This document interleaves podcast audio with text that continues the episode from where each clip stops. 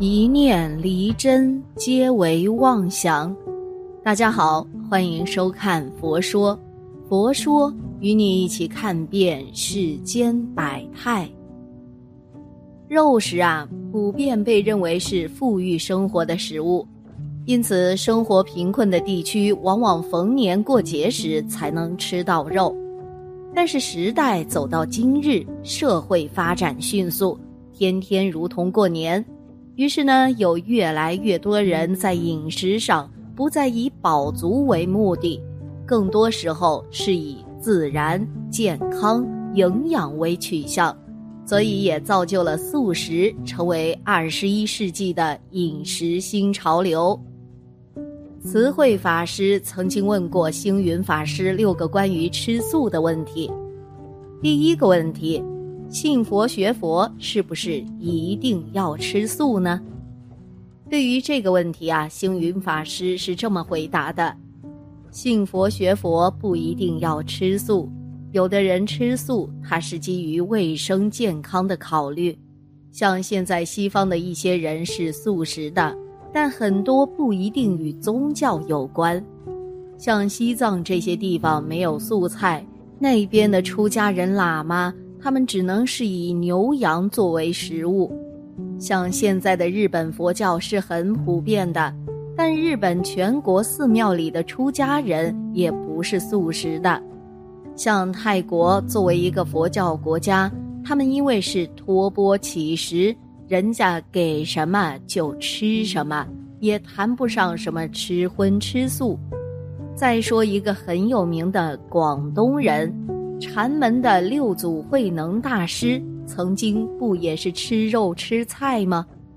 佛教主张不杀生，但你吃什么，佛教没有严格的规定，只要佛徒不去杀生就行了。相信啊。有很多人对皈依三宝都有顾忌，担心自己皈依三宝以后是不是要素食啊？皈依三宝呢，只是信仰的问题，而素食是生活的习惯观念，是道德的问题。所以，我们很希望朴实的人等不要挂念吃什么的问题，这个不忌讳，信佛学佛那才是最重要的。第二个问题：素食的人可以吃鸡蛋、乳酪吗？可以吃韭菜、葱蒜等五星吗？素食的人可以吃鸡蛋吗？有人说了不可以，他们觉得“素食”二字的意思是不要断众生的生命，而鸡蛋呢也可能有生命啊，所以不可以吃鸡蛋。但是喜欢吃鸡蛋的人却认为啊，现在饲养的鸡蛋根本没有生命的可能，吃鸡蛋也等于素食吗？在佛教里面的一种戒律叫讥嫌戒，怕人家讥讽嫌疑。像我们吃鸡蛋了，让人家看见了，不能总是跟人家解释鸡蛋啊是饲养的，免除人家的嫌疑。所以现在的佛教徒啊，还是坚持不吃鸡蛋。动物有生命，我们不吃；但是植物里面的青菜、萝卜可以吃。但为什么大葱、大蒜、韭菜等五星菜又不可以吃呢？因为大葱、大蒜、韭菜等五星菜在锅里一炒啊，味道很足，让别人闻到很不舒服。意思是。我们不能用闻起来不好的味道去侵犯别人，我们也不能因积嫌让人家受影响，所以鸡蛋、大葱、大蒜、韭菜等五星菜也不吃了。吃牛奶、乳酪在佛教里是可以的，因为牛奶、乳酪没有味道，也不会伤害其他生命。第三个问题：蔬菜有生命。吃蔬菜也算杀生吗？佛教看生命不是植物、动物的不同，而是看心，心才代表生命。鸡鸭等动物，你要杀它，它有心识的反应及恐惧，它会害怕死亡；而在吃菜时，菜是没有心识的反应的。所以在佛教里面啊，吃植物没有慈悲不慈悲的问题，而吃动物呢就有忌讳了。第四个问题，吃素有很多种，那么吃素到底要怎么吃呢？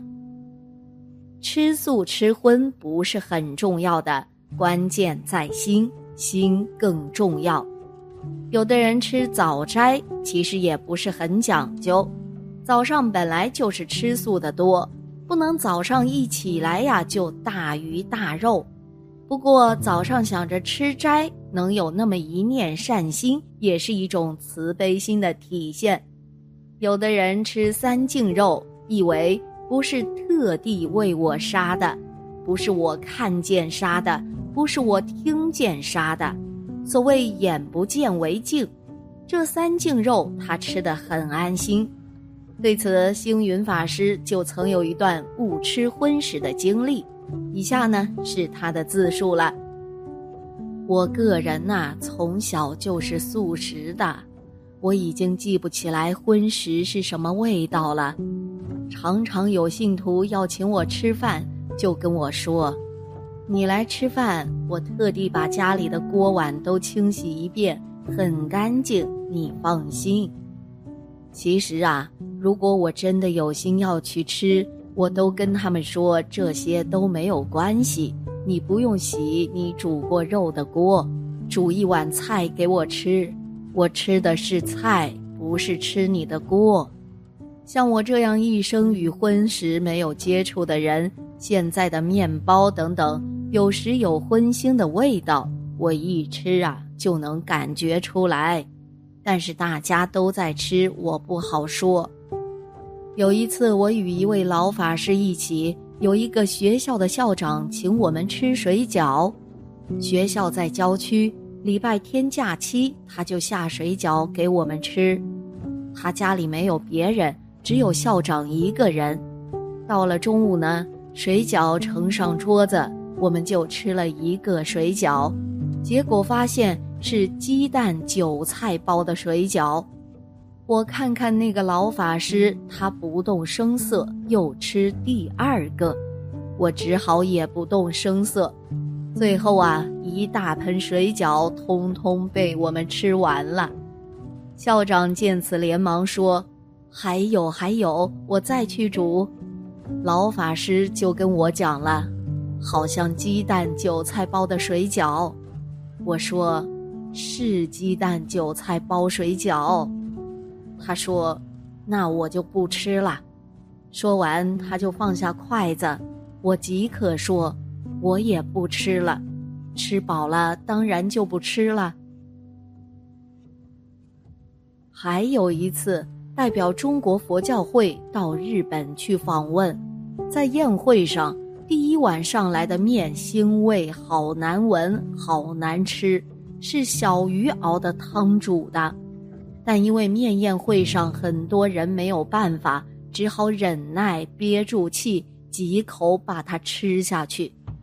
因为佛教并不忌讳你吃什么，就是吃素的佛教徒只是吃的意思。吃着心里，你不要吃的古怪就好。